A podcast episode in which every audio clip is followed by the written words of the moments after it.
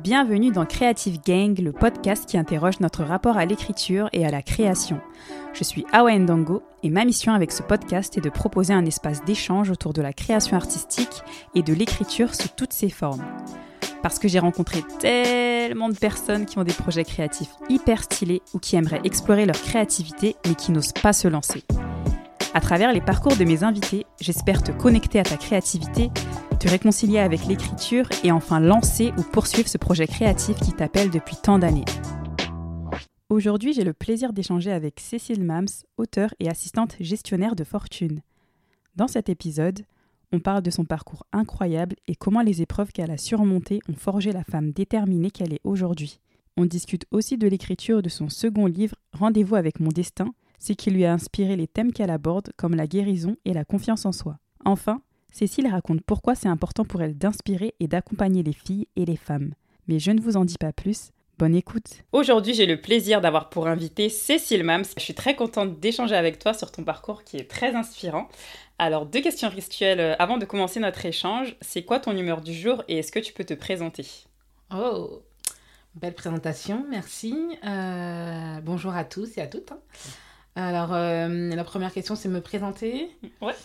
C'est quoi ton humeur du Mon jour humeur du jour, bah, plutôt, plutôt bien. Je me sens plutôt à l'aise. euh, donc, euh, je suis contente d'être- là et partager. euh, enfin, vous allez me poser les questions. Donc, Mhm. On peut se tutoyer, hein Ah oui, non, mais Parce qu'on se connaît. exact. mais- C'est le stress du début. Ça va aller. non, non, mais non, je suis heureuse d'être là. D'accord, ça fait plaisir. Bah, moi aussi en tout cas. Et est-ce que tu peux te présenter Alors, auditeurs Bien sûr, j'ai euh, j'ai j'ai- enfin, un peu euh, plusieurs casquettes. Donc, je, suis, euh, je travaille dans la finance, donc en tant qu'assistante de gérant privé, euh, gestion de fortune, dans la gestion de fortune. Et euh, en même temps, je suis auteur.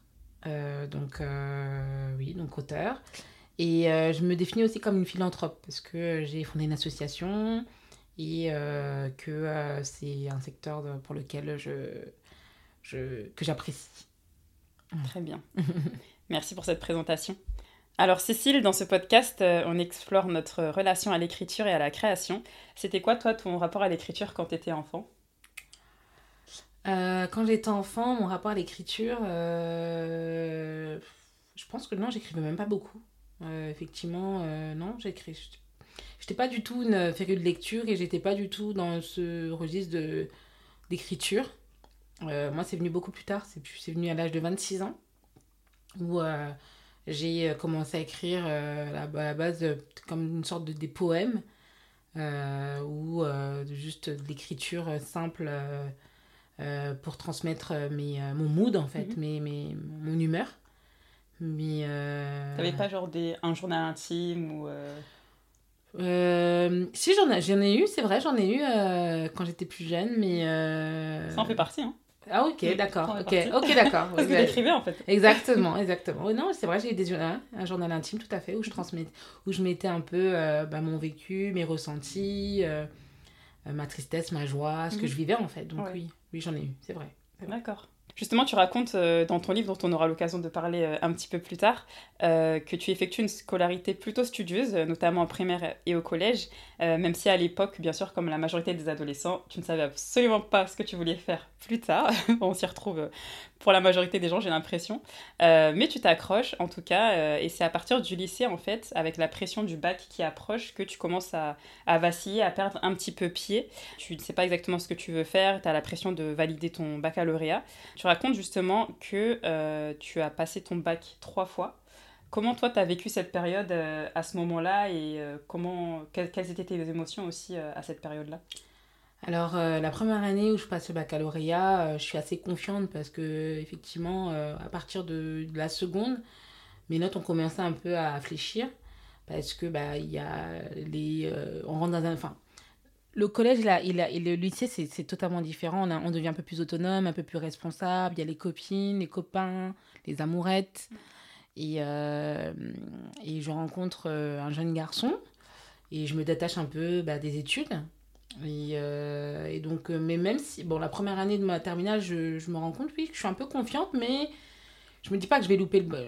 Je, Mm. je, je vais, je, vais, je, vais repasser, enfin, je vais louper mon baccalauréat. Parce que je me dis, bon, bah, je travaille mes, mes ma, enfin, parce qu'en fait j'ai fait un baccalauréat sciences éco et gestion sciences économiques et gestion et il fallait être bon dans pratiquement toutes les matières mais mm. moi ma stratégie c'est de travailler vraiment l'économie et laisser les maths et, euh, ça n'a pas loupé euh, première fois je loupe le baccalauréat la deuxième année, euh, je décide bon, de refaire une deuxième année. J'essaie de retravailler euh, un peu. Enfin, j'applique un peu la même méthode, hein, c'est-à-dire que je travaille un peu toutes les matières sauf les maths. Ça n'a pas loupé. Deuxième fois, je loupe le baccalauréat. Et là, en fait, c'est un gros choc parce que là, on voit bah, notre, nos amis euh, partir à la fac ou dans des écoles de commerce. Et puis je vois ma famille déçue en fait. Je vois ma famille déçue, triste, même moi très triste. Euh, je, me, je, me, enfin, je me sens. Je me sens. Euh, comment on appelle ça? Je me sens triste, je me sens nulle. Et euh, à ce moment-là aussi, les gens, il y, a, plusieurs personnes me disent Bah écoute, t'es pas fait pour les études, autant que t'arrêtes. Mais au fond de moi, je me suis dit J'ai toujours voulu faire des grandes études. Et, et je me suis dit Non, je vais, je vais le refaire. Et en fait, c'est mon père qui me dit, bon, bah, si tu veux, si tu... Ok, je... Très bien que tu, tu veuilles le refaire, mais euh, par contre, euh, euh, on va mettre les moyens mm. pour que tu puisses vraiment être dans un cadre de travail. et donc, on va, il me demande si je, si je veux changer d'école, en fait. D'accord. Parce que se retrouver avec deux, deux des, des, élèves qui ont deux ans de moins que toi, mm. c'est un peu compliqué si tu refais pour la troisième fois le baccalauréat. Oui, c'est sûr. Et donc je change d'école et là je rencontre ma prof de maths qui a changé mon parcours de vie, qui elle me dit, euh, qui elle me dit voilà Cécile, euh, tout, enfin elle m'a donné une leçon dans, dans, tous les aspects de la vie. Elle m'a dit euh, c'est important d'avoir la vision, c'est-à-dire d'avoir ton baccalauréat, mais si tu fais toujours les mêmes méthodes et que ça ne fonctionne pas, il faut que tu changes de méthode. Mm. Et donc au lieu de faire de travailler sur toutes les matières, euh, sauf les, que les, enfin, de travailler sur toutes les matières sauf les maths, et ben, tu vas travailler quatre fois plus les maths et baisser la cadence au niveau des autres matières. Et c'est ce qu'on a fait. Mm. Donc je suis passée de 5 de moyenne euh, au premier trimestre en maths. Je suis arrivée à 10 de moyenne au dernier trimestre et j'ai eu 16 au bac en maths. Ah, c'est incroyable. C'est ça qui, m'a fait. Euh, c'est incroyable. C'est ça qui m'a fait avoir le baccalauréat. Oh. Et, et je la remercierai jamais assez. Elle s'appelle Madame Stirneman. Elle a vraiment changé mon parcours de vie. Et elle m'a dit, tu vois, euh, ça, ça s'applique dans tous les aspects de ta vie, ta vie professionnelle, personnelle, relationnelle, amicale. C'est que euh, toujours garder ton objectif, ton objectif en tête, mais surtout, euh, si la méthode ne fonctionne pas, voit une autre méthode. Change la méthode. Change la méthode. Il n'y a pas de raison que tu ne réussisses pas. Mais c'est fou, je trouve, euh, l'influence que qu'ont les professeurs en fait aussi sur la réussite ou non d'un parcours scolaire, parce que c'est en plus un sujet que j'aborde souvent avec, euh, avec les invités du podcast, euh, notamment quand, je, quand on parle de, de, de l'enfance. parce que par exemple, quand on fait redoubler un, un élève, en fait, c'est exactement les mêmes méthodes qui sont enseignées. Donc si tu es quelqu'un qui, par exemple, tu as du mal à apprendre en étant, restant assis H24 sur, enfin, sur, ta, sur ta chaise, bah, l'année tu vas redoubler, mais ça va être exactement la même chose. En fait, il n'y a rien qui va, qui, va, qui va te permettre de d'apprendre d'une autre façon. Et euh, je trouve ça très beau, en fait, ce message qu'elle t'a envoyé, euh, cette professeure, et le fait qu'elle ait pris le temps aussi de, de t'aider, t'accompagner euh, pour, pour que tu puisses réussir. Et au final, tu as excellé, en fait. Donc c'est bien la preuve que c'est l'école qui n'est pas adaptée aux élèves et pas l'inverse, en fait. Exact. Mais au, au, enfin, au-delà de ça, cette prof, elle, on travaillait chez elle, en fait. Ah oui, en... ah, elle, t'accueillait chez elle. Elle nous faisait à plusieurs élèves de la classe. Les week-ends, on venait bosser les maths chez elle. Ah, et c'est ça que je dis, elle a une un engagement auprès de ses élèves. Elle voulait vraiment qu'on réussisse et elle s'est donnée, à 200%. C'est-à-dire qu'il y avait les cours à l'école, euh, enfin au lycée, mais que euh, le week-end, euh, elle prenait quelques élèves qui ont en difficulté pour venir travailler encore les maths ou d'autres même. Non, elle faisait que les maths. Mm. Que les maths. Mais donc c'est un investissement de sa part. c'est ce qu'elle nous disait toujours. Hein. Elle me dit Moi je m'investis, mais c'est vous qui faites le travail. Mm. Donc, euh, ok, je m'investis, mais derrière, il faut travailler. Enfin, faut travailler. Il faut vraiment travailler. Il faut se donner les moyens. Et ça n'a pas loupé. Euh, je pense que dans la classe, on a tous, je pense qu'on a tous eu le bac cette c'est incroyable. Ouais, Vraiment, On lui fait une belle dédicace parce que franchement, ça, ça fait plaisir d'entendre. Il n'y a pas que des histoires de, de professeurs voilà, avec qui ça s'est mal passé, parce qu'on en entend aussi pas mal. Mais ça fait plaisir de mettre en avant aussi ces histoires-là. Et puis il y en a qui sont très engagés, très dévoués. Et, euh, franchement, on, on, les embrasse. Vraiment, ça, ça, fait trop plaisir. Donc, euh, à force de détermination et de persévérance, au final, tu y es arrivé. Tu as dû te sentir. Euh... Enfin, tu as dû exploser de joie, j'imagine, quand tu as eu ton bac. Comment tu comment, comment as fêté ça Comment tu t'es senti euh, bah, En fait, c'est fou parce que ce jour-là, la directrice de, du lycée dans lequel bah, j'ai passé ma dernière année, j'ai effectué ma dernière année de, de bac. elle m'a appelé, en fait, peut-être 10 minutes avant mes, mes résultats. D'accord. Et elle m'a dit Ah, vous avez eu les résultats? Je dis Ben non, pas encore et tout. Et elle m'a dit Bon, bah, vous aurez une bonne surprise. Et, et, euh, et, dix minutes après, bah, j'avais euh, j'avais bah, j'avais la nouvelle hein, d'avoir bah, mon baccalauréat. Et là, ça a été un soulagement. Et j'ai compris, en fait, le, mot détermination, le mot persévérance. et j'étais fière, en fait. J'étais fière de moi. J'étais jusqu'au bout, j'ai pas lâché. Et, et, vraiment, ça a été un soulagement, une fierté. Et, et en fait, ça il y a eu comme un déclic. Euh, ça, a ouvert les, mes champs des possibles. Je me suis dit, je peux tout faire. Si j'ai réussi au bout de la. Parce que j'avais vraiment des difficultés en maths. Donc je me suis dit, si j'ai réussi à avoir mon baccalauréat, je peux tout faire, je peux tout accomplir.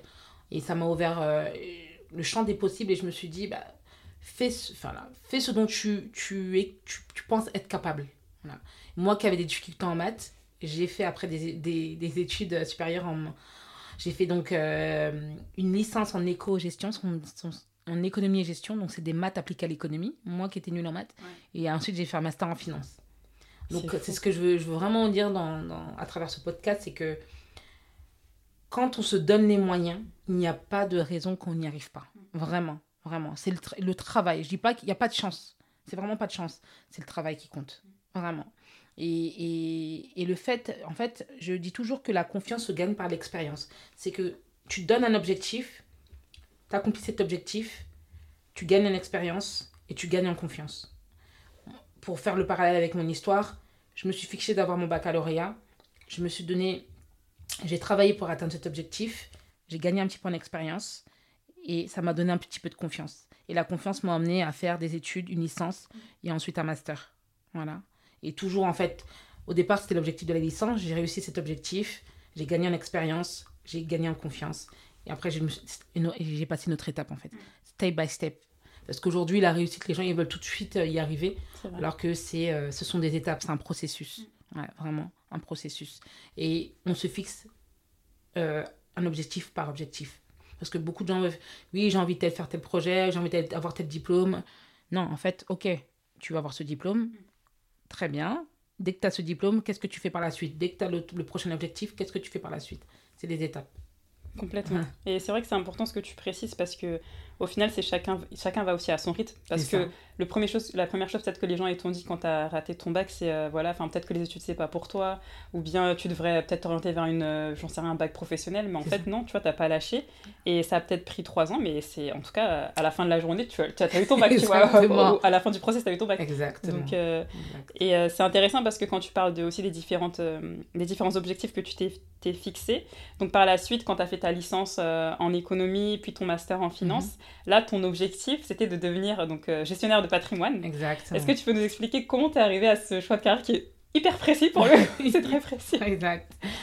Alors en fait, euh, pourquoi je me tirais vers ce, ce, corps de métier qui est la gestion, la, gestion de patrimoine C'est parce que j'avais beaucoup de sportifs autour de moi, des, des, amis sportifs. Et je me suis dit, euh, ce qu'il en manquait, bah, c'était un gestionnaire de patrimoine qui sache gérer euh, leur patrimoine, leurs finances. Parce que par moments, je trouvais que de ce qui, par rapport à l'expérience, les expériences qu'ils partageaient, qu'ils étaient mal conseillés, qu'ils étaient mal accompagnés. Et je me suis dit, ah ben pourquoi, pourquoi pas, euh, moi, euh, mettre ma pierre à l'édifice et euh, les amener à fructifier leurs leur, leur biens. Et donc, tout naturellement, je me suis, j'ai rencontré un gestionnaire de patrimoine dans, au sein d'une banque, banque de réseau, notamment chez BNP Paribas.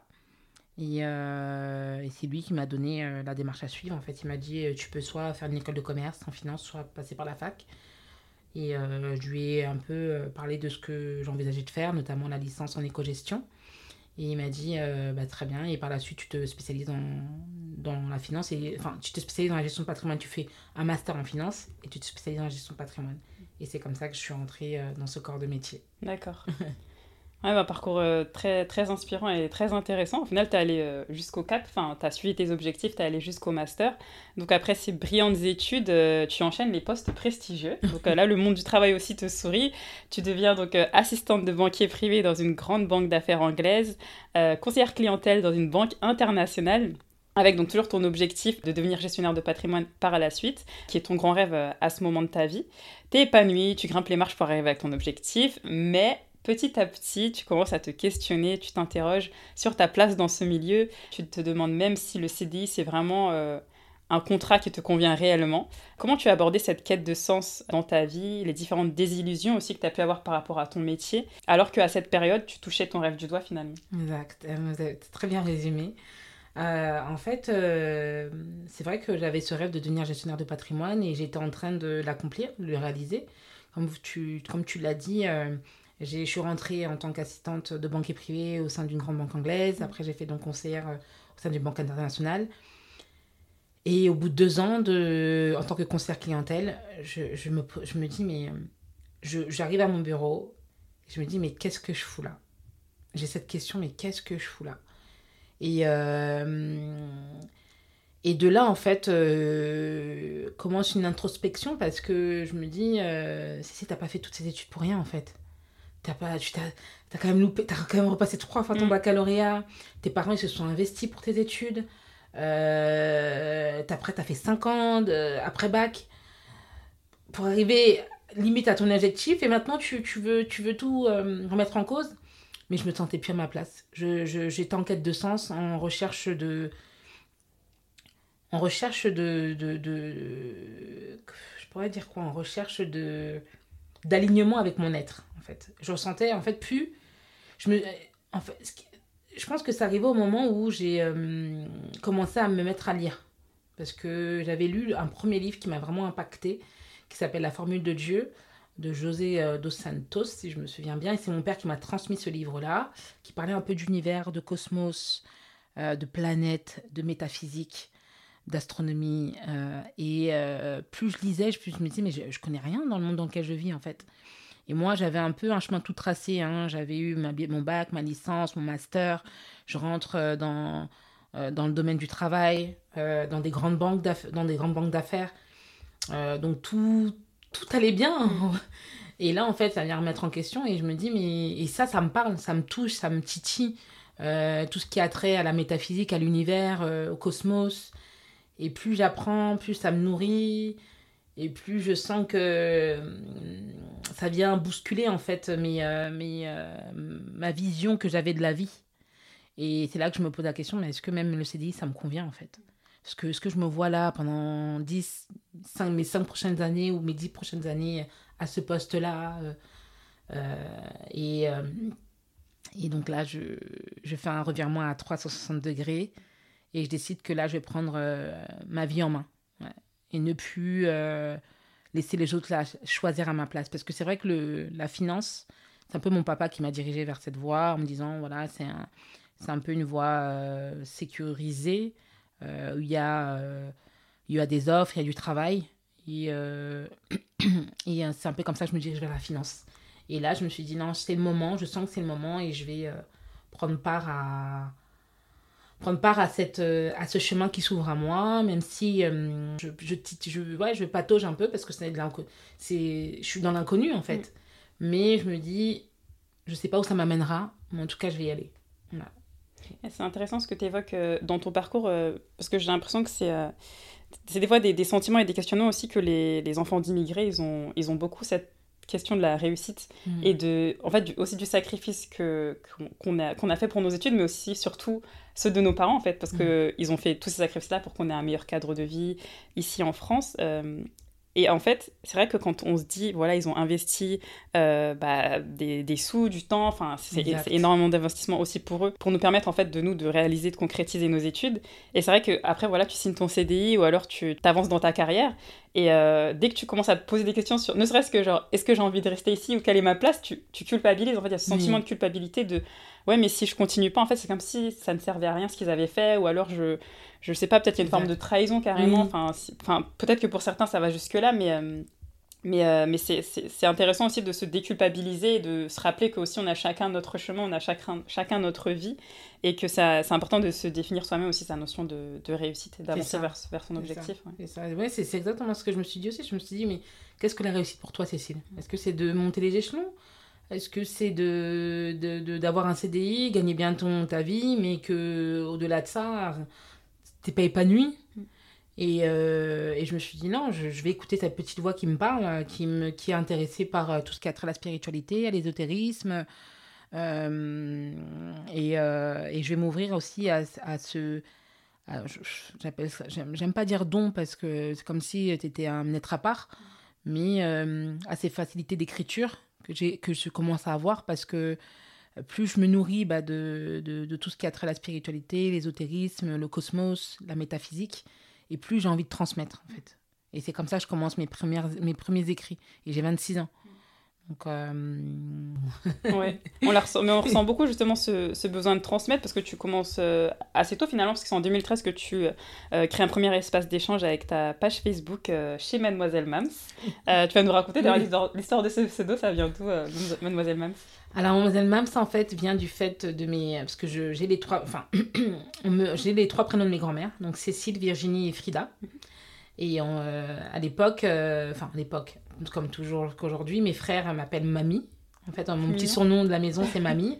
Et euh, depuis jeune, en fait, même devant les amis, ils m'appelaient Mamie. Et quand j'ai grandi, je leur ai dit bon euh, vous êtes bien gentils, mes frères, mais euh, je vous aime énormément, mais il faudrait quand même qu'on change le prénom, là, parce que devant les, mes amis, mes copains, euh, mes copines, mm. mamie, ils ont réfléchi, on a trouvé le mot Mams. C'est comme ça qu'est venu Mams. Et en fait, je me dis, ça, ça, ça a une belle connotation et c'est un bel hommage à mes grands-mères. Et donc, Mams, c'est resté. Et de tout le monde, même mes collègues aujourd'hui m'appellent Mams. C'est le petit, le petit, ton petit Exact. en mais c'est mignon, j'aime bien cette histoire. Et justement, sur cet espace d'échange, euh, donc euh, Mademoiselle Mam, sur ta page Facebook, tu partages tes différentes recommandations de lecture euh, dans des genres très variés. Donc, comme tu l'as exprimé, tu lisais aussi bien sur le cosmos, sur le développement personnel, sur la spiritualité. Tu as une audience qui grandit petit à petit, donc tu attires de plus en plus de monde sur ta page Facebook, avec notamment une forte présence de jeunes femmes qui t'écrivent, qui t'envoient des messages, te demandent des conseils notamment. Et c'était quoi, toi, les sujets sur lesquels elles se questionnaient à cette époque-là? Euh, c'est beaucoup sur les relations amoureuses, euh, l'amitié, euh, l'accomplissement de soi, l'estime de soi, la confiance en soi, l'amour de soi. Et c'est vrai qu'à cette époque, j'avais ouais, 26-27 ans et je me sentais pas vraiment légitime. Je me disais, mais attends, enfin, moi j'ai pas assez d'expérience, j'ai pas assez de vécu. mais elle me disait qu'en fait, mes mots les, les, touchaient. Mais, et, c'est là, en fait, je me, suis je me suis rendu compte de la puissance des mots. Euh, et, qu'en fait, euh, il y a même des, des femmes hein, qui me demandaient euh, des conseils.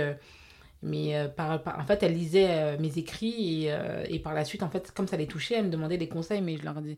Et moi, je me sentais pas légitime. Mais à un moment donné, je me suis dit, écoute, Cécile, pourquoi tu ne le serais pas en fait? Tu as aussi ton histoire, tu as aussi ton vécu, tu as ton expérience de vie, tu as eu des relations amoureuses, tu as été déçue par des, amitiés, tu as tu as lu euh, des sujets euh, qui a trait au développement, au développement personnel comme l'estime de soi, la confiance et l'image de soi. Donc, euh, transmets en fait. Voilà, il n'y a pas, y a pas d'âge. Il a pas d'âge. si tu sens, tu te sens, tu te sens prête, bah, écoute, fonce. Et c'est comme ça que j'ai commencé à partager voilà, mes, mon opinion, mes avis, des livres, des citations tout, ce qui, tout ce qui me nourrissait, je le partageais en fait. Chez Mademoiselle Mam, c'est un espace bienveillant que tu as su créer où tu partages à la fois donc des conseils et des euh, recommandations de lecture. Et euh, justement, au fil de tes discussions et de tes échanges avec, euh, avec les jeunes femmes et les filles, tu te rends compte qu'il y en a beaucoup d'entre elles qui doutent d'elles-mêmes. Et c'est ce qui te pousse, toi, à proposer un accompagnement ou en tout cas de changer de médium pour pouvoir les aider euh, au mieux. Et c'est à ce moment-là en fait euh, que tu te dis que tu as envie d'écrire un livre qui va s'appeler euh, Pense comme une reine. À cette période-là, en 2015, donc tu as déjà plus de 2000 abonnés sur ta page qui te suivent et c'est ce médium-là que tu choisis justement pour, pour leur parler peut-être de manière plus personnelle. Raconte-nous comment tu es passé de l'idée à la publication. ah, ça s'est fait très rapidement parce que, en fait, aujourd'hui, j'essaie toujours d'écouter mon intuition. Et ça depuis que j'ai euh, à peu près 25-26 ans. Et euh, quand j'ai créé la page chez Mademoiselle Mams, donc beaucoup de jeunes filles me, me, contactent en me demandant des conseils et je me dis, mais. Et elles me disent que mon, voilà, mes écrits les, les touchent, les, les impactent, les inspirent. Euh, et vient l'idée tout naturellement de me dire, bah, pourquoi pas écrire un livre, en fait, un petit livret. Et moi, comme je lisais aussi beaucoup en parallèle, je dis, mais et je lisais beaucoup de, de, de femmes anglo-saxonnes. Femmes anglo-saxonnes. et toutes, en fait, avaient un petit. donné des conseils, mais il y avait un, petit livret à elles qu'elles transmettaient à leurs lectrices. Et vient l'idée d'écrire, voilà, de, d'écrire Pense comme une reine et euh, où là, je, voilà, je donne vraiment des conseils sur euh, l'estime de soi, la confiance en soi. Euh, je parle de mon expérience, de, mon, de, mon, enfin, de mon échec au bac. Je parle de mes, de mes échecs amoureux. donc ouais, je, c'est ça en fait. C'est vraiment... Enfin, je montre à la jeunesse féminine qu'il faut, qu'il faut penser comme une reine. Pourquoi penser comme une reine? Parce que la reine, elle, est, elle a du charisme, elle a de la elle est inspirante, elle est impactante, elle est, euh, elle est sûre d'elle. Euh, effectivement, elle a vécu des échecs comme tout le monde, mais euh, elle est fière de ce qu'elle est en fait. Mm. Voilà. Elle est fière de ce qu'elle est, elle a, elle a des hautes idées d'elle-même. Et, et autour d'elle, en fait, on, on, la regarde, on la regarde avec la grandeur. En fait, on la regarde avec de la grandeur. et c'est un exemple. Et donc, à travers ce livre, en fait, je dis pense comme une reine. Parce que voilà, la, derrière ça, il y a une connotation de grandeur. En fait, on a toute de la grandeur en nous. Et il faut juste le, découvrir. Il faut juste apprendre à découvrir qui on est, qui nous sommes, quelle est la lumière que nous avons à l'intérieur de nous et à la partager. Voilà. et qu'est-ce qui t'a donné envie de reprendre la plume sept ans plus tard avec un nouveau livre donc, qui s'appelle Rendez-vous avec mon destin Et qu'est-ce que tu as envie de partager cette fois-ci? Alors, euh, il y a sept ans qui s'est passé après la, publication de mon premier livre et euh, je me suis encore plus intéressée à la spiritualité, à l'ésotérisme, à l'univers, euh, à Dieu. Après, on l'appelle comme. On, on, lui donne le nom qu'on souhaite, mais moi, je dis, je dis, souvent la source divine. Et j'ai compris que j'ai compris mon rôle sur Terre, en fait. J'ai compris mon rôle sur Terre et je suis ici, en fait, euh, pour inspirer, impacter, dénouer et libérer le cœur et les âmes de millions, euh, millions de jeunes femmes et jeunes filles. Et, euh, et en comprenant ça, en fait, j'ai compris que j'étais un canal et que le, le canal par lequel je peux transmettre de la bienveillance, de l'amour, c'est par l'écriture. Et, euh, et c'est en 2018 que j'ai commencé à me dire ah, j'aimerais bien écrire, j'aimerais bien transmettre. Je sens que je suis, je suis prête à raconter euh, encore, euh, à, à, reprendre la plume. Et je commence en fin d'année 2019 à faire le tri parce qu'entre-temps, en fait, je lis énormément. Je deviens une férue de lecture. Et je prends des notes par rapport aux lectures que je lis. En fait. Je prends beaucoup, beaucoup de notes. J'ai des classeurs euh, où euh, je, je, je réécris en fait des passages de livres pour m'inspirer par la suite en fait, parce que hum, c'est ça qui m'aide. Euh, quand je me mets à l'écriture, en fait, je reprends ces notes-là et j'ai fait des par thème en fait. Et par exemple, je fais le thème du développement personnel, je fais le thème de mon histoire personnelle, je fais le thème de mes échecs, je fais le thème de l'accomplissement de soi, je fais le thème de la, de, des relations amoureuses, en fait, plusieurs thèmes. Mm. Et quand je me mets dans l'écriture, je prends un thème, je me l'imprègne, et après je rajoute moi ma touche en fait.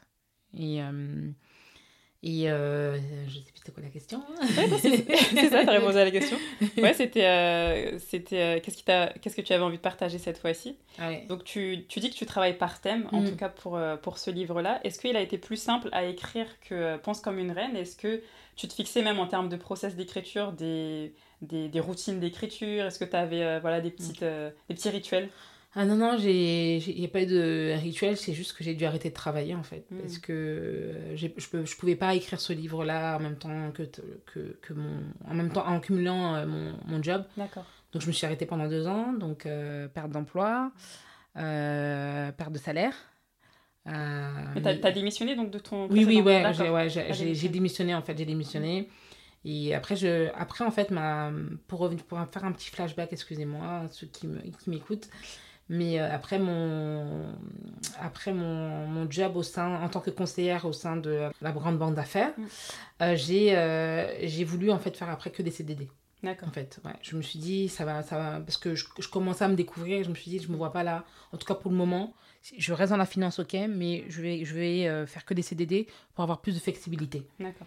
Et donc, quand et a commencé l'envie d'écrire, mon envie d'écrire, je me suis, j'ai, coupé, j'ai arrêté mon CDD en fait. Et euh, pendant deux ans, j'ai touché le Pôle emploi. Et euh, c'était le sacrifice à faire. parce que sinon, j'aurais pas pu le faire. Et euh, donc, donc, on commence en fait par les thèmes. Et après, je m'imprègne vraiment de, du thème. Et, je viens en fait mettre. Je me mets à nu en fait. Vraiment, je, pour ce livre-là, j'ai voulu vraiment me mettre à nu.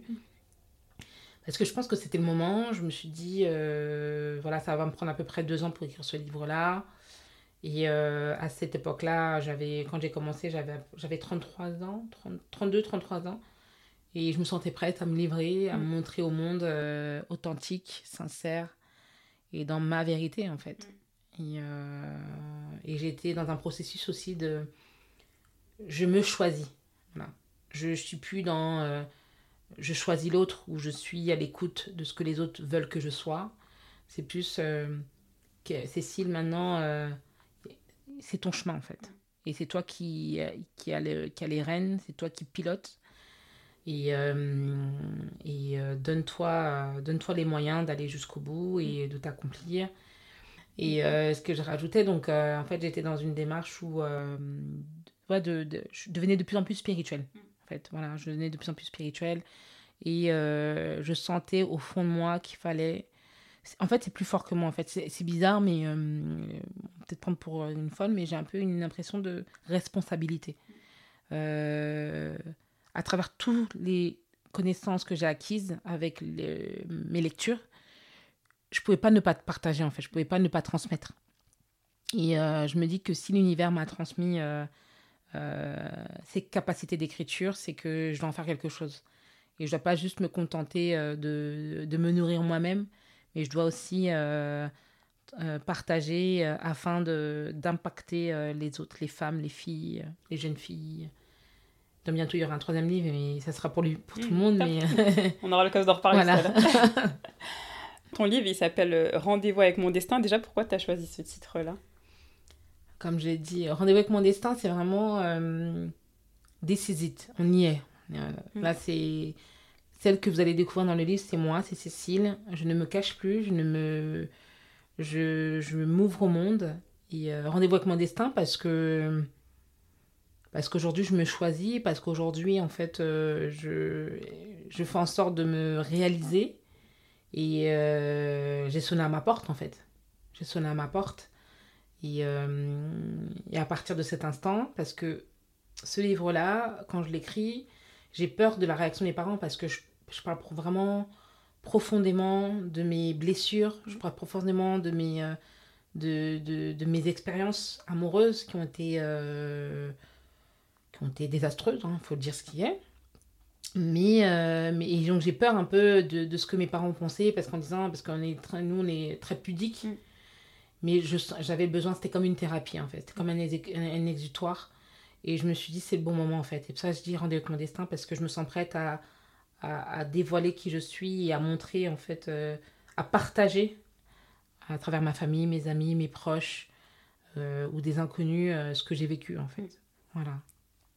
Et ton livre, donc Rendez-vous avec mon destin, moi, je le classerais comme un, livre à mi-chemin entre euh, l'autobiographie et un guide de développement personnel.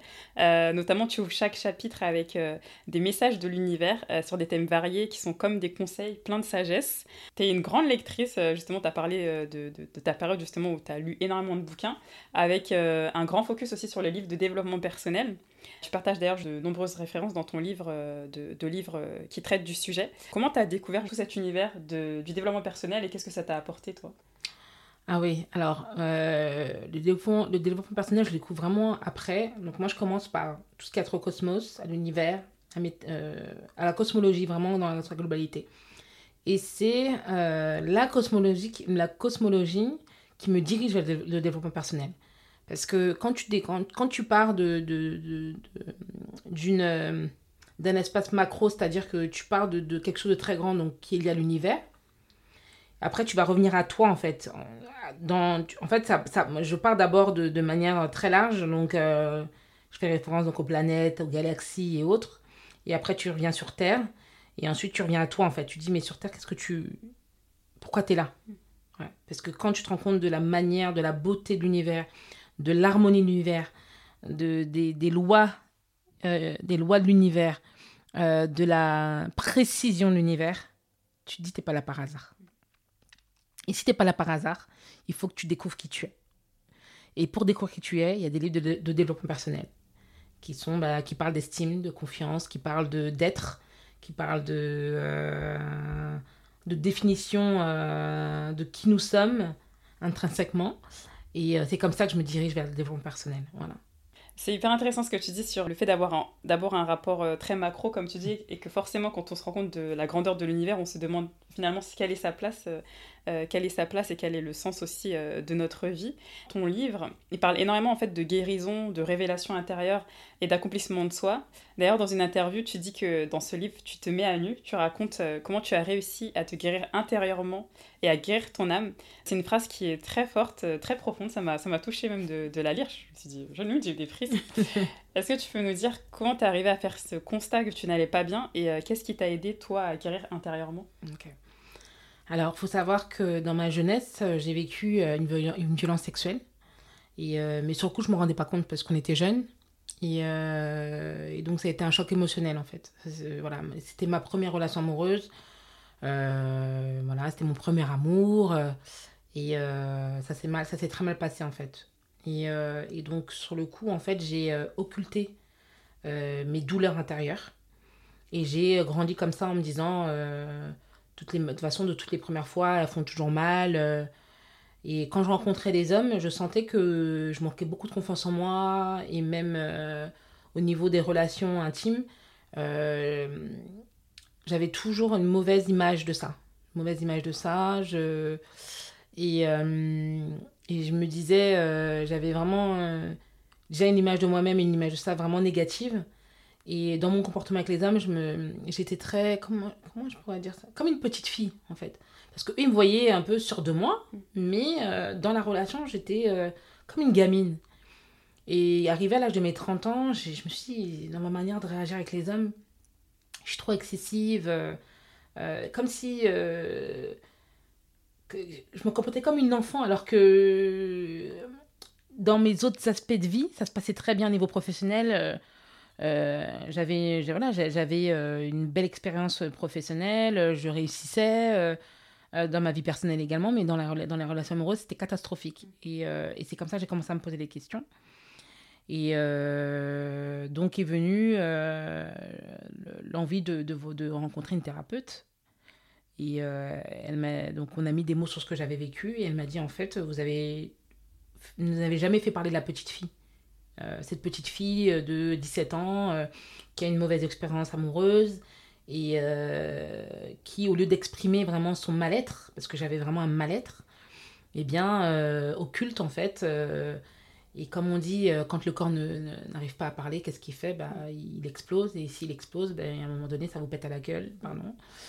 Et ça vous pète au visage, et et, c'est ce qui s'est passé, c'est que tout est remonté à la surface, toutes mes douleurs intérieures, toutes mes, euh, toute ma... j'ai commencé à ressentir de la culpabilité, euh, et, et c'est ce qu'on a, on a fait ce, ce travail d'introspection et de guérison en fait. On a mis des mots, elle m'a dit il faut que, faut que ça sorte en fait. Mm. il faut que vous arrêtiez d'être dans la culpabilité et de vous faire du mal, parce que j'étais toujours en train de... comment, comment je peux dire ça? Je, de m'auto-flageller en fait, mmh. m'auto-dévaloriser euh, euh, et de me dire que c'était moi le problème. Alors que je n'en veux même pas à lui parce que c'est même pas lui le problème, c'est que il fallait juste que j'exprime ce mal-être. Mmh. Voilà, Et c'est comme ça que j'ai commencé à, à, mieux aller. Et, euh, et est venu, suis, j'ai commencé à me, à me, donner aussi des challenges. Voilà, j'ai commencé à me dire bon bah comme tu commences à mieux t'apprécier, essaie de, de sortir de ta zone de confort. Donc j'ai commencé à sortir seule, aller boire un verre seule, au café seule, après au musée. Après je me suis fait des spas. Et euh, là où je suis vraiment sortie de ma zone de confort, et là je me suis dit, ah ouais, non, t'es une guerrière, c'est que euh, j'ai été danser seule. Mm. Je suis partie à une soirée un soir, toute seule. Et je me suis dit, non, mais en fait, ici, tu peux tout faire, tu peux Mm. tout accomplir. Et, euh, et le fait aussi de passer du temps seul, j'ai pu parler à, à mon âme, en fait. J'ai pu parler à mon être. J'ai pu lui dire, de, j'ai pu lui demander pardon. euh, et lui dire que je l'aime, que merci bah, pour toutes euh, ces années où tu m'as, tu m'as protégée, en Mm. fait. Tu m'as protégée, tu m'as...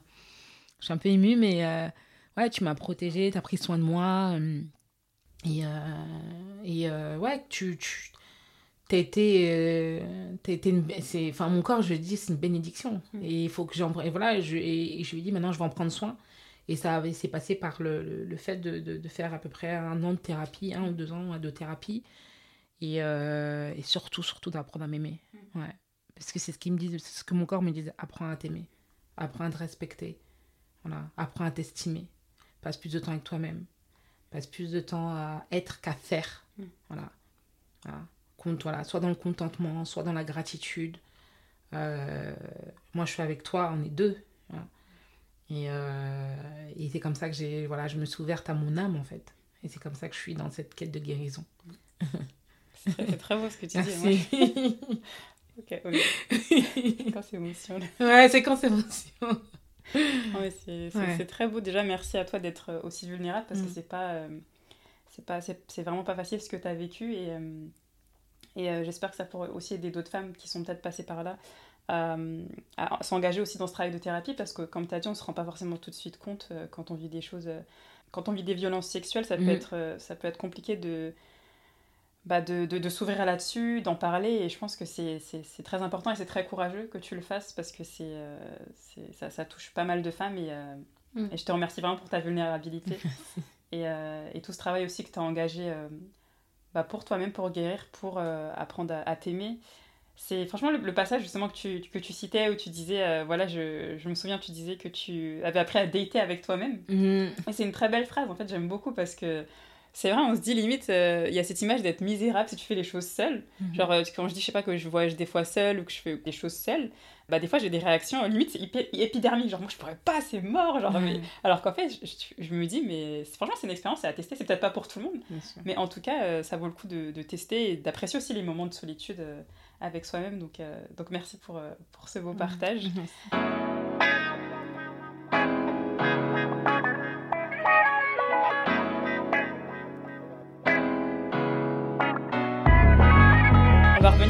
notamment sur une période de ta vie euh, durant laquelle il s'est passé pas mal de choses. Donc, euh, il se passe des choses euh, très joyeuses dans ta vie. Tu acquiers ton premier bien immobilier, donc tu es propriétaire. C'est aussi cette année-là que tu fondes ton association qui s'appelle Mams Girl.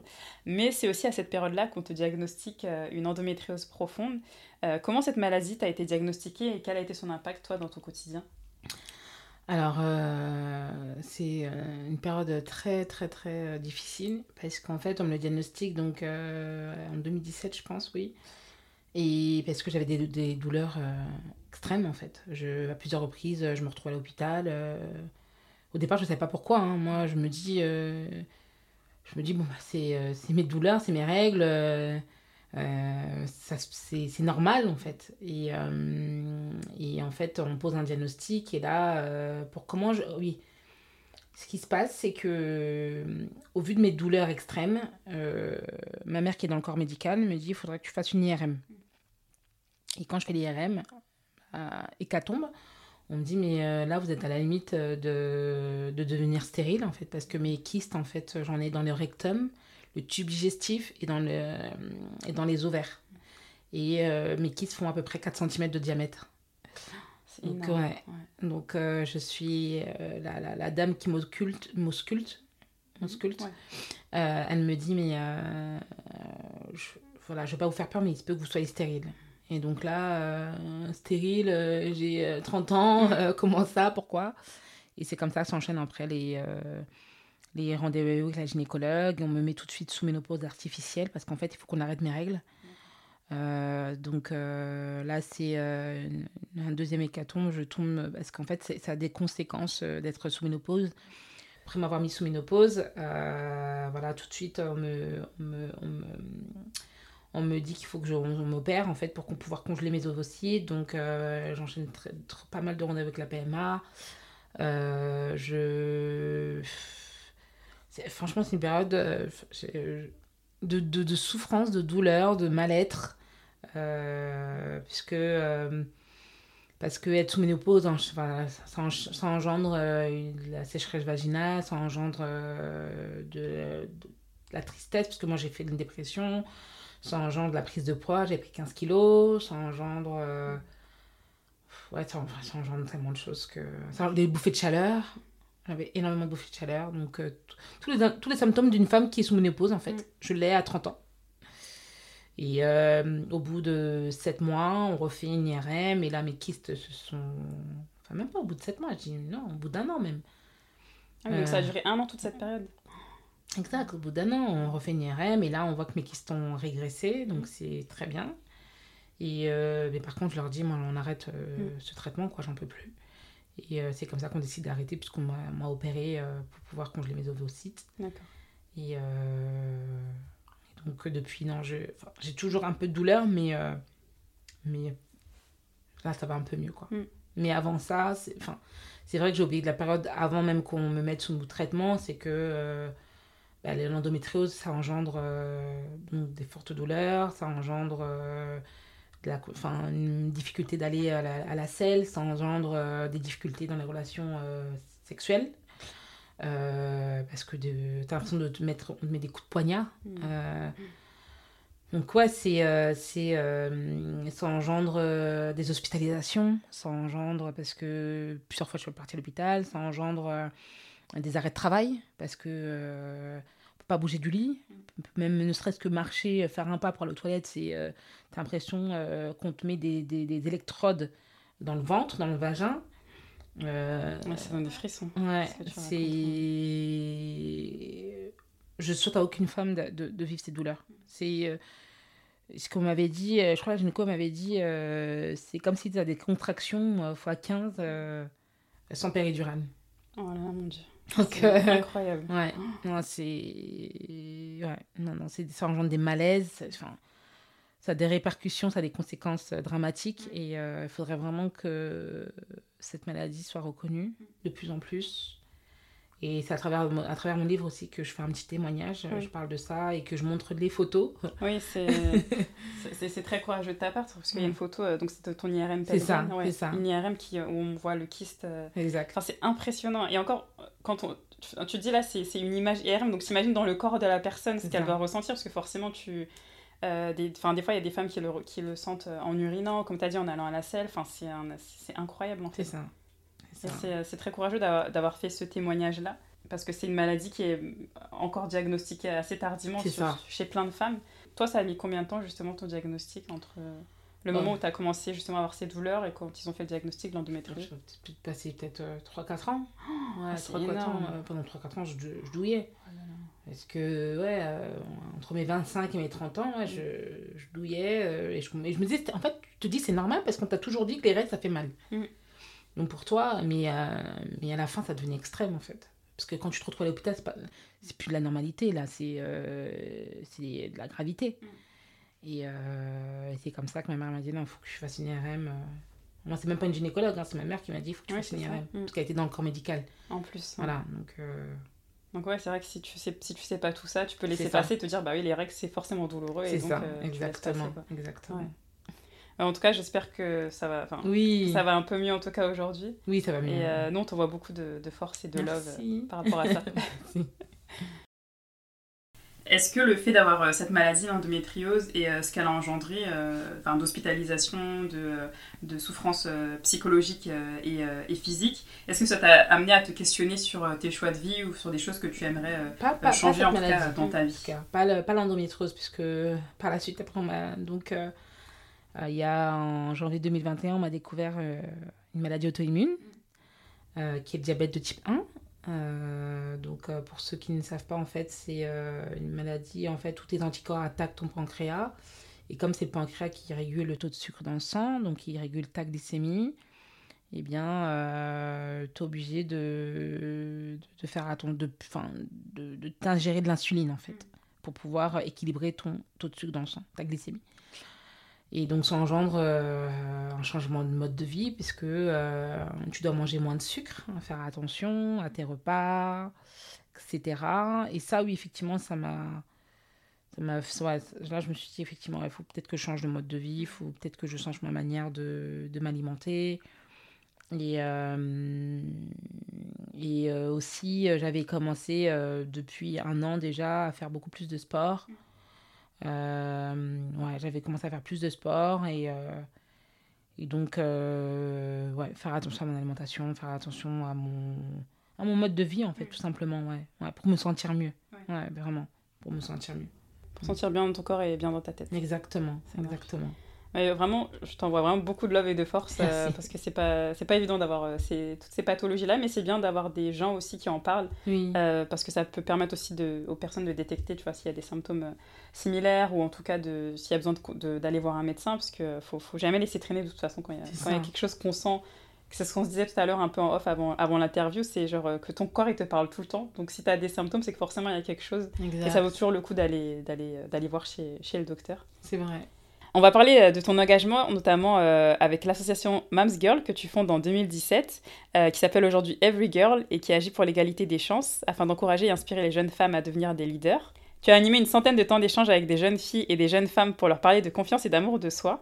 C'est quoi l'amour de soi pour toi et pourquoi tu penses que développer sa confiance et son amour de soi, c'est plus qu'indispensable dans la construction d'une femme? Waouh Alors l'amour de soi pour moi, c'est... Euh, je suis vraiment différente entre la confiance en soi et l'amour de soi. L'amour de soi, c'est l'être et la confiance en soi, c'est le faire. L'amour de soi, quand je dis c'est l'être, c'est est-ce que je suis quelqu'un de bien? Déjà, tu te poses cette question. Est-ce que je suis quelqu'un de bien? Mm. Est-ce que je m'estime? Est-ce que je suis bienveillante avec moi-même? C'est ça les questions, c'est ça l'amour de soi. Et quand tu réponds oui, c'est que tu es dans un processus d'amour de soi.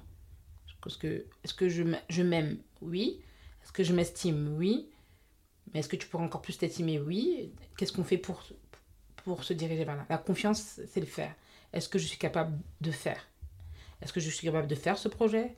Est-ce que je suis capable d'accomplir ce projet? Est-ce que je suis capable de réaliser ce projet? Je dois le faire. Donc, il faut vraiment faire de cette différence. Mm.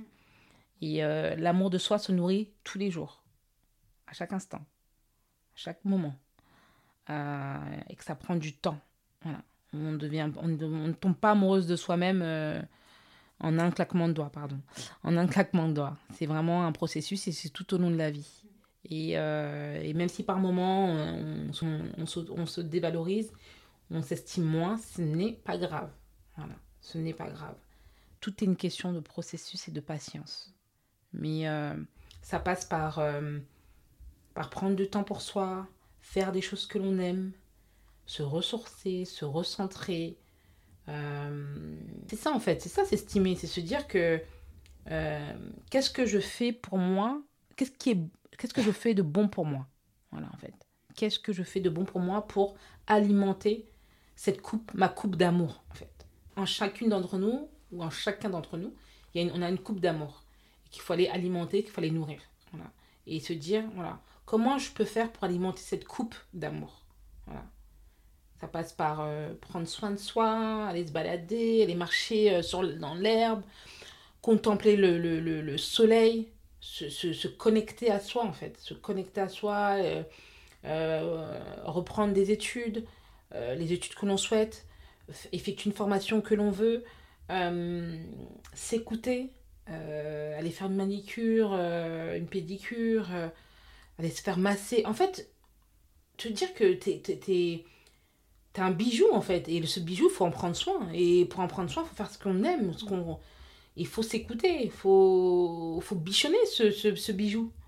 Et, et, c'est comme ça qu'on s'apprécie plus. C'est comme ça qu'on s'estime plus. Et donc voilà, j'encourage toutes les femmes et toutes les jeunes filles à faire ça. Ah, c'est, un, un, très beau message. J'aime bien l'image de la coupe d'amour. Je, je, me la note.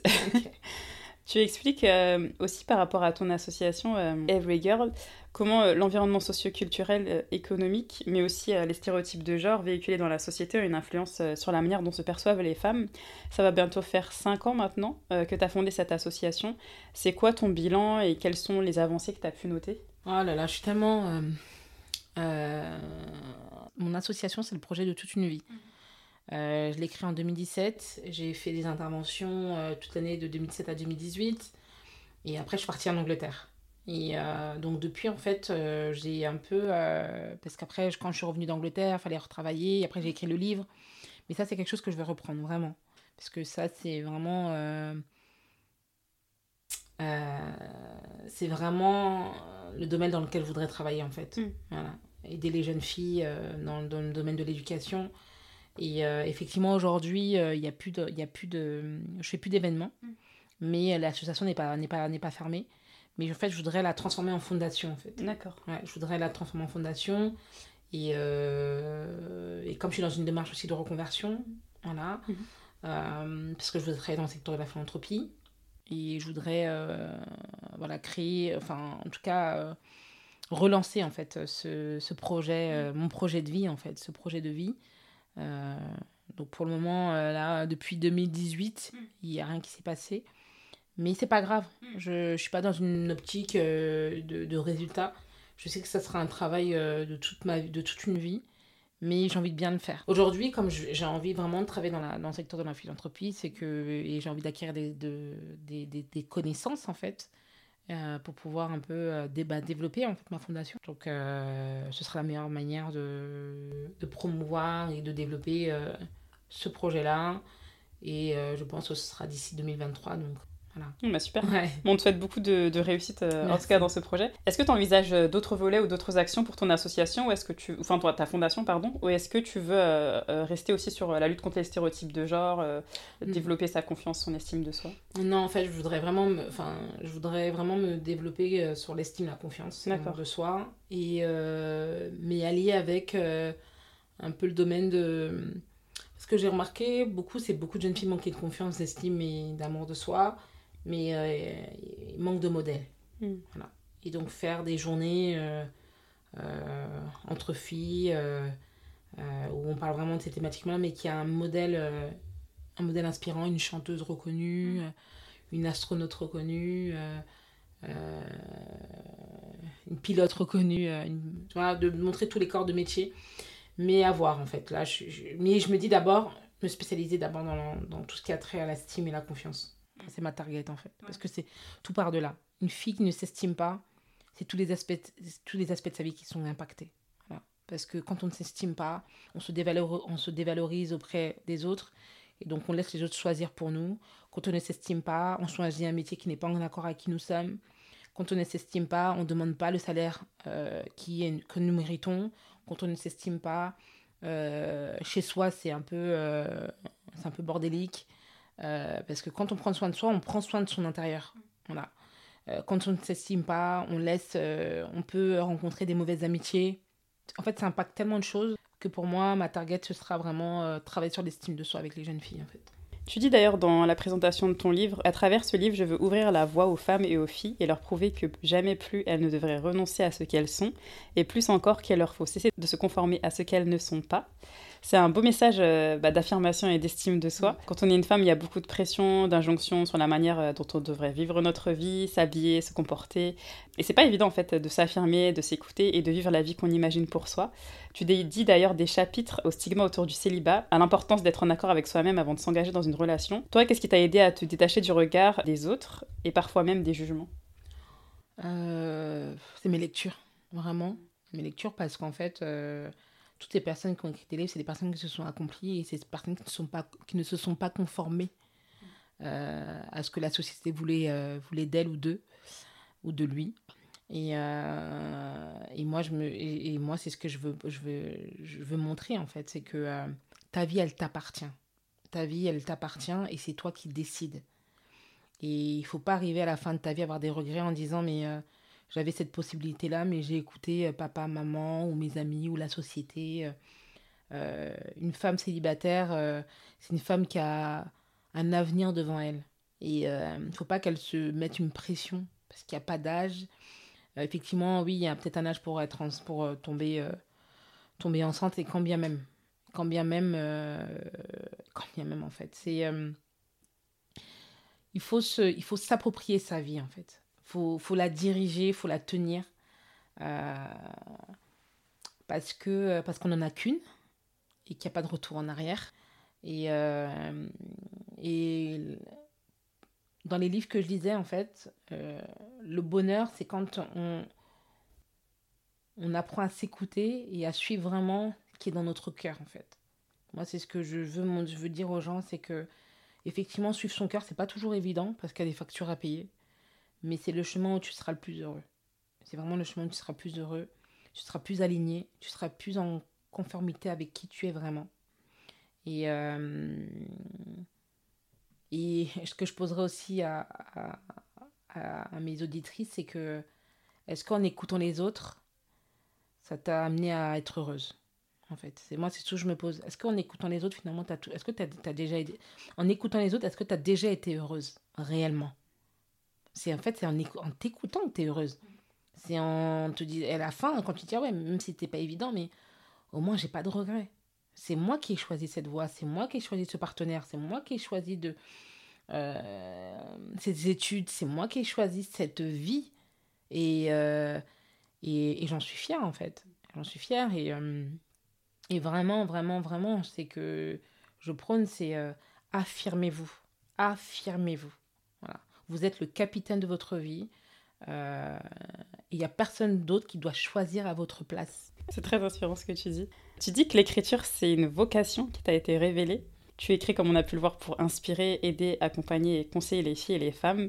Pourquoi c'est ce médium de l'écriture qui t'a le plus attiré Tu parlais tout à l'heure de ça avait un aspect thérapeutique pour toi d'écrire, mais ça aurait pu être autre chose. Pourquoi l'écriture? Euh, on, me, pose souvent la question, mais j'ai pas de réponse en fait. L'écriture est venue à moi, euh, c'est révélé à moi à l'âge de 26 ans. Euh, ça vient de, de là-haut, de, de, Dieu, de l'univers, de, de la source divine pour moi. Et je me pose pas de question de savoir pourquoi en fait. Je, je suis le flot. Et, euh, et comme je disais un peu, c'est que euh, mes mots, j'ai un peu une sorte de responsabilité en fait dans, dans, ce que je transmets. Parce que les mots ont un impact. Euh, et, et, et, de ce que je ressens en fait à l'intérieur de moi, c'est qu'à travers ces mots-là, il faut que j'arrive à, à, toucher, à toucher les âmes, à toucher les cœurs, à essayer de libérer le poids euh, de la souffrance des jeunes filles, des femmes. Euh, et je le prends un peu comme une responsabilité. Donc je ne veux pas dire n'importe quoi, je ne vais pas m'exprimer de n'importe quelle manière.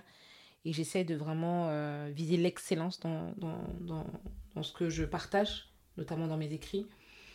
Et non, l'écriture est vraiment venue à moi un peu par hasard. Je ne pourrais pas l'expliquer. Je j'ai pas d'explication. je, je, suis en accord avec ça. C'est vrai que des fois, on n'a pas, de, on pas forcément toujours les réponses et c'est très bien aussi. Alors, pour te faire publier, tu as fait appel à une maison d'édition indépendante. Est-ce que tu peux nous expliquer euh, qu'est-ce qui a motivé ce choix et comment ça s'est passé en fait? Alors, euh, en fait, au départ, euh, quand j'ai terminé le livre, en fait, j'ai listé les différentes maisons d'édition par rapport à mon genre littéraire. Et, et, et, je me suis dit bah, les grandes maisons d'édition, elles sont très fermées, même si j'ai quand même envoyé euh, mon, manuscrit, mais euh, j'ai pas forcément une réponse. Et euh, j'avais fait ma recherche concernant la maison d'édition Hello Édition et j'ai échangé avec plusieurs écrivains de la maison qui, ont, qui ont été satisfaits de la maison, qui, qui m'ont dit que l'équipe est une équipe très humaine, à l'écoute, euh, qui sont pas là juste euh, pour, euh, pour vendre des livres, mais être dans, un, dans une aventure éditoriale en mettant en lumière l'auteur et en faisant en sorte que l'auteur soit satisfait du travail et qui participe aussi à, à, tout ce processus en fait de publication. Et donc c'est ça qui m'a plu. Voilà, donc non, je suis très contente. puis ce sont deux jeunes, deux jeunes hommes euh, qui ont un peu, un, peu le même parcours, c'est-à-dire qu'ils étaient dans une branche de, de, de profession et, euh, et finalement euh, le domaine éditorial les a, les, les a plu. et aujourd'hui, en fait, ils font ce qu'ils se sont écoutés et ils ont monté cette, ce, cette maison d'édition et, et de plus en plus d'auteurs viennent publient de livres. Donc, non, très bien. Il y a plus de proximité peut-être et vraiment, comme tu disais, mettre en lumière les différents auteurs. C'est ça. Donc dans ce podcast, on aborde aussi euh, les coulisses de, la création et ça passe aussi par euh, l'aspect financier. Je voulais savoir, avec ta maison d'édition Hello Édition, comment ça s'est passé au niveau de la négociation du contrat, des pourcentages de droits d'auteur, si tu as le droit d'en parler en tout cas. Mhm. Est-ce que tu as, as, eu un, un, process qui était assez fluide et assez souple notamment? Alors, euh, on avait beaucoup échangé avec le directeur de la maison d'édition, euh, parce qu'en fait, euh, une maison d'édition, c'est qui s'occupe de tout, hein, du process, de la publication, de l'impression, de la diffusion, de la distribution. Et il faut, faut, faut pas mentir aux auditeurs, un auteur ne gagne pas sa vie. Il y a très peu très peu d'auteurs qui gagnent leur vie avec l'écriture. Euh, ce que je me souhaite hein, un jour de devenir un best-seller. Oui, je souhaite. et, euh, mais, euh, mais effectivement, de ce que je touche, entre 10 et 20%. Voilà, entre 10 et 20%. c'est très peu, parce que tu dis, tu as quand même travaillé deux ans, mm. c'est ton, ton œuvre en fait. Mais je comprends aussi que bah, derrière, ça engendre bah, tout ce qui est distribution, diffusion. Euh, c'est un coût et, euh, et je me sens pas, euh, en tout cas aujourd'hui, prête à, à, faire tout ce travail-là qu'un éditeur fait. Mais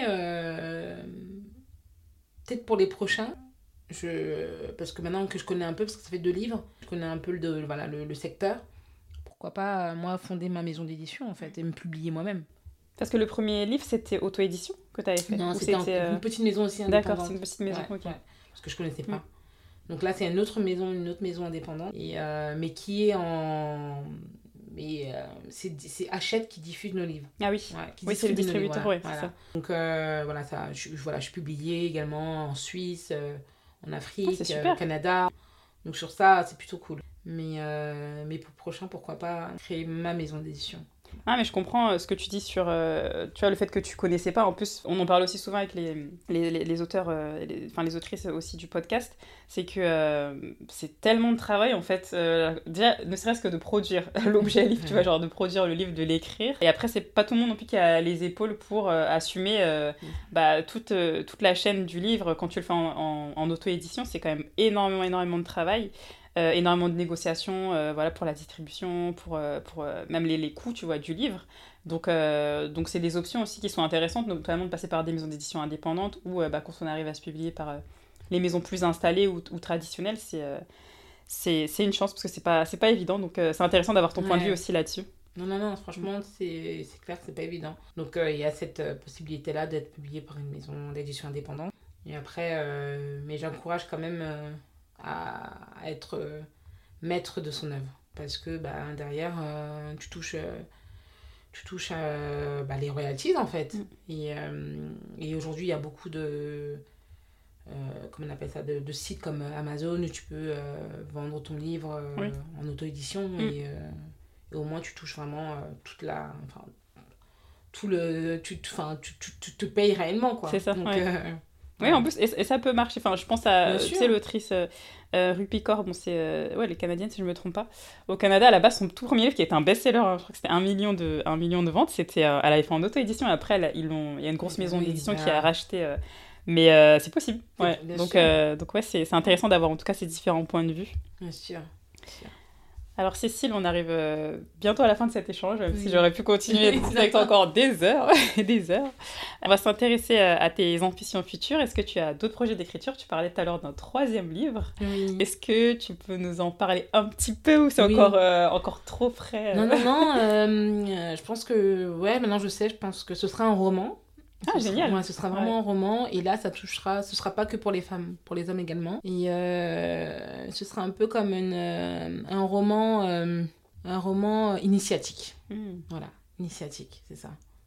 Intéressant. Et ce sera donc à destination aussi au, niveau du public, c'est plutôt jeunesse ou est-ce que c'est non pour non adulte pour adultes, ouais. adultes ouais vraiment ouais roman initiatique pour les adultes oui. mais pour tout pour tout pour tout individu. Ah, c'est hyper intéressant. J'ai hâte de lire ça en tout cas. T'as déjà un peu les idées des personnages Ouais, ouais, ouais. ouais. ouais, Il y aura plusieurs personnages et mhm. euh, ouais, ce sera. Ouais. En fait, là, ce sera un gros travail parce que c'est. Les deux, les deux premiers, c'était plus ma vie. Il y avait plus de facilité. Voilà, c'était plus facile puisque je parle de ma vie. Que là, ce sera plus euh, voilà, créatif. Ah, j'ai hâte de te voir dans, dans, ce genre-là, enfin dans ce style-là. Franchement, ça va être euh, hyper intéressant. Euh, est-ce qu'il y a d'autres, d'autres formats aussi que tu aimerais explorer euh, Enfin là, déjà, tu vas explorer un nouveau, un nouveau genre avec le roman. Mais est-ce qu'il y a d'autres formats qui t'intéressent? Je sais pas. Moi, oui. Comme quoi? Oui, oui. j'ai envie de faire des conférences. Super. J'ai envie de faire des conférences. J'ai envie de. Ouais, c'est vraiment ça, en fait. Parce que beaucoup de personnes me demandent de, de m'exprimer à l'oral. Et j'aimerais vraiment de plus en plus faire des conférences parler à la jeunesse, euh, aux femmes, euh, euh, faire des témoignages. Mm. vraiment, je suis très ouverte à ça. Ah, t'as beaucoup de choses à partager. Hein. De toute façon, il y a de quoi faire. Qu'est-ce que tu dirais à celles et ceux qui ont envie d'écrire un livre comme conseil? Allez, foncez, foncez. Et, mais ne vous mettez aucune pression. C'est, y a vous mettez pas de temps, forcément. parce que c'est l'écriture est une thérapie, est un exutoire. Et c'est un moment où on, se parle à soi-même, en fait, vraiment. C'est, on met des mots sur nos douleurs, sur nos souffrances, sur nos joies, sur nos peines, sur notre vécu, notre histoire. Et euh, c'est intéressant de revenir, euh, de relire ces écrits, et, euh, parce que ça me permet d'avoir de la hauteur, une prise de hauteur, et de prendre du recul et, de, et d'avoir une comme si tu avais une sorte de, euh, de rétro, euh, de rétro sur ta vie, en fait. Mm. Voilà, de rétro sur ta vie et, euh, et de voir également le cheminement, en fait.